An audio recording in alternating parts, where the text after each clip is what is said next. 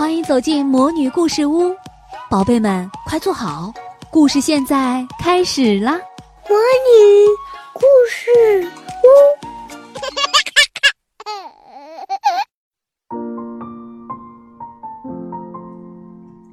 春分不倒翁。萤火虫班的教室在一楼，窗外有几株大树正在春天里努力伸展着枝条。上课了，花儿老师没提醒大家看黑板，反倒说：“你们注意到了窗外的景色吗？”同学们偏头看向窗外，一棵桃树上桃花娇弱的花蕾被白雪覆盖着。你们觉得这桃花还能开吗？花儿老师问。能，同学们的回答很有信心，仿佛自己就是花骨朵似的。你们有力的回答让我进入了一座温暖的花园。花儿老师笑得就像一朵开放的桃花。他说：“早安，亲爱的小萤火虫。”“早安，亲爱的大萤火虫。”全班同学说。轻轻的。走进新的一天，擦亮每个日子。花儿老师说：“点亮心里的灯，渐渐的让我们照亮世界吧。”全班同学说：“刚才我们看见了桃花，尽管冰冷的雪花还没离开我们，可桃花已经含苞欲放，因为今天已经到了二十四节气中的春分。”我为大家编了一首儿歌《春分》，大家听过之后就能明白春分到底是什么。花儿老师说完，开始读起来：“昼夜平均，寒暑平分，春分早起，珍惜光阴。春菜香甜，燕子返程，蛋儿紧俏，春牛耕耘。闪电过后，春雷阵阵。”读完，花儿老师配合着一张张照片，解释了每一句的意思。春分这天，就是春天到了春季的正中央，白天和黑夜平均各占十二个小时，春季的三个月也被平分。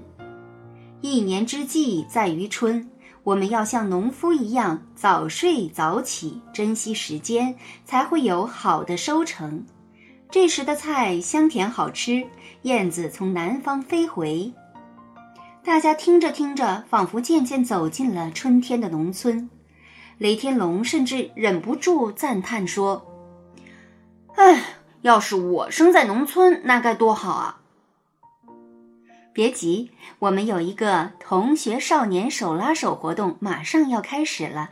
到时你会认识一位农村好朋友，就有机会。到农村去了，花儿老师说：“牛牛更关心儿歌里关于鸡蛋的那一句，追问道：‘老师，蛋儿最俏是什么意思？是今天的鸡蛋和平时不一样，不是圆形，而是弯弯的吗？’”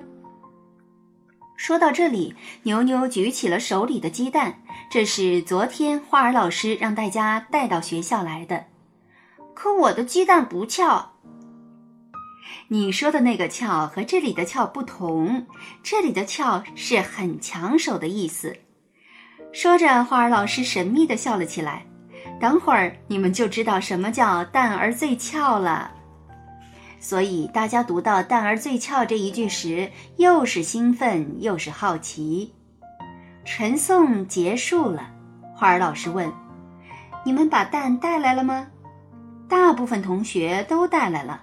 王子说：“我带了两个。”牛牛说：“我也带了两个。”妈妈说：“让忘记带的同学一起用。”安雄一下捧出了五个鸡蛋，说：“妈妈说大家要一起分享。”花儿老师很高兴，你们这么慷慨大方，真是好孩子。希望今后中午放风筝的时候，也不要再争抢啦。陆美美却说。我还带来了一个鸡蛋不倒翁，这是一个用鸡蛋壳、胶带和粉色彩纸做成的不倒翁。这个不倒翁立即吸引了大家的注意。雷天龙说：“我知道里面装了沙子，所以不会倒。”花儿老师问：“你是怎么知道里面有沙子的？”雷天龙得意地说：“我在幼儿园里做过，它站不稳。”很多同学都纷纷点头，都说自己以前也做过。牛牛说：“他总在动。”安雄说：“嗯，他的脾气很倔，不会躺下去。”王子说：“我知道为什么叫他不倒翁，因为你把他弄倒，他还是会站起来。”陆美美，你怎么会想到做这个不倒翁呢？花儿老师问。你想一想，给大家完整的讲出这个故事。陆美美想了一分钟，说：“嗯，昨天雷天龙拉着我使劲摇晃，我的头都被晃晕了。后来牛牛告诉我，为了不让雷天龙摇晃他，他做了一个不倒翁给雷天龙。老师让我们带鸡蛋来学校，所以我就想到也做一个不倒翁送给雷天龙。”雷天龙万万没想到。这个不倒翁竟和自己有关。听完了故事，雷天龙就从不倒翁变成了没嘴儿葫芦。花儿老师请同学们带鸡蛋到学校来，不是为了做不倒翁，而是为了把鸡蛋立起来。所以花儿老师也掏出了一个鸡蛋，笑嘻嘻地说：“春分立蛋是我们中国的传统习俗，所以才有了‘春分到，蛋儿俏’的说法。”现在我们开始春分立蛋比赛，看谁的鸡蛋先立在桌子上。花儿老师的话音刚落，雷天龙就行动起来。这很简单。说完，雷天龙拿出鸡蛋，用力往课桌上一拍，啪的一声，鸡蛋果然立住了。大家吃了一惊，佩服地看着雷天龙。花儿老师摇头：“这样立蛋，谁都可以做到，不算数。”雷天龙不服气地问：“凭什么不算？”花儿老师笑了一下，说：“不信，你把你的鸡蛋拿起来看看。”雷天龙半信半疑地去拿鸡蛋，他刚刚把鸡蛋拿到手里，蛋清就流到了桌子上，破了！雷天龙的鸡蛋破了！大家又叫又嚷又笑，纷纷朝那个破蛋围拢过去。花儿老师也走到雷天龙面前，他一手拿着抹布，一手接过雷天龙手里的破鸡蛋，举到同学们眼前。大家好好观察一下吧。黏糊糊的蛋清晶莹透明，圆溜溜的蛋黄还留在蛋壳里。同学们正看着，说着，数学老师走进了教室。数学老师得知大家在举行立蛋比赛后，笑了：“这个我最拿手了。”安雄立刻跑到数学老师面前，递给了他一个鸡蛋。老师，给。数学老师毫不客气地接过了鸡蛋，他把鸡蛋大头朝下拿在手里，一动不动地握着，握了很长时间。他弯下腰，把蛋轻轻轻轻地放在桌子上。同学们盯着数学老师，花儿老师也盯着数学老师，大家都憋着气，谁也不敢大声喘上一口。就像鸡蛋会被吹倒似的，但是鸡蛋歪了歪，倒下了。哎呀！雷天龙憋不住了，大声叹息道：“数学老师没有着急，他耐心地调整着鸡蛋的方向，不断调整着。几分钟之后，他再一次松开手时，鸡蛋立住了。哎呀！这一次是花儿老师和大家一起喜悦地叫了起来。数学老师轻松的一拍手，得意地说：“立蛋是个小游戏，里面却有大学问呢。”花儿老师说：“我们请数学老师讲讲小游戏里的大学问，好不好？”大伙儿鼓着掌。雷天龙嫌鼓掌不够卖力，干脆冲到了数学老师面前，抓住他的手，使劲摇晃，央求道：“快告诉我吧！”数学老师就讲了起来。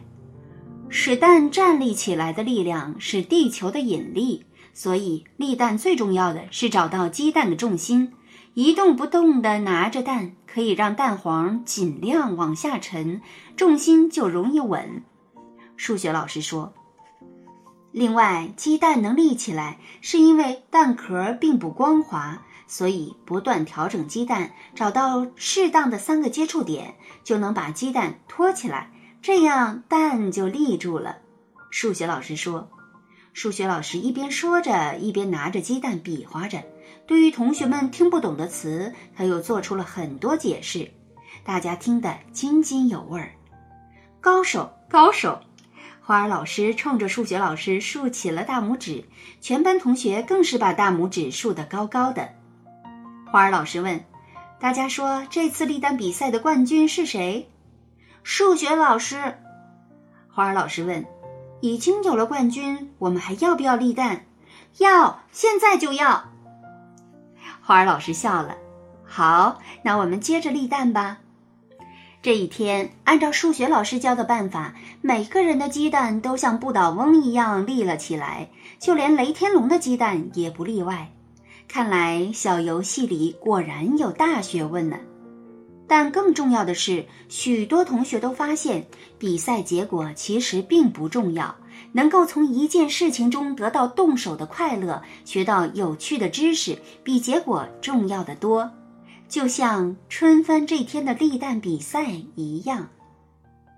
亲爱的小朋友，告诉你一个小秘密：要想把蛋立起来，最好是买新鲜的鸡蛋，不要用在冰箱里放过的鸡蛋。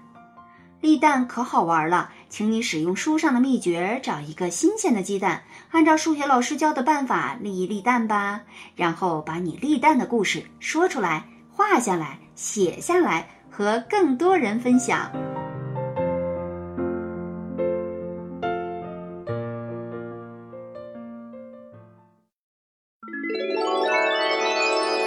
亲爱的小宝贝们，今天的故事就讲到这儿了。想听更多的好故事，欢迎你在微信公众号上搜索“魔女故事屋”，加关注来和我们做朋友。这里有更多的好故事等着你哦，我们下期再见。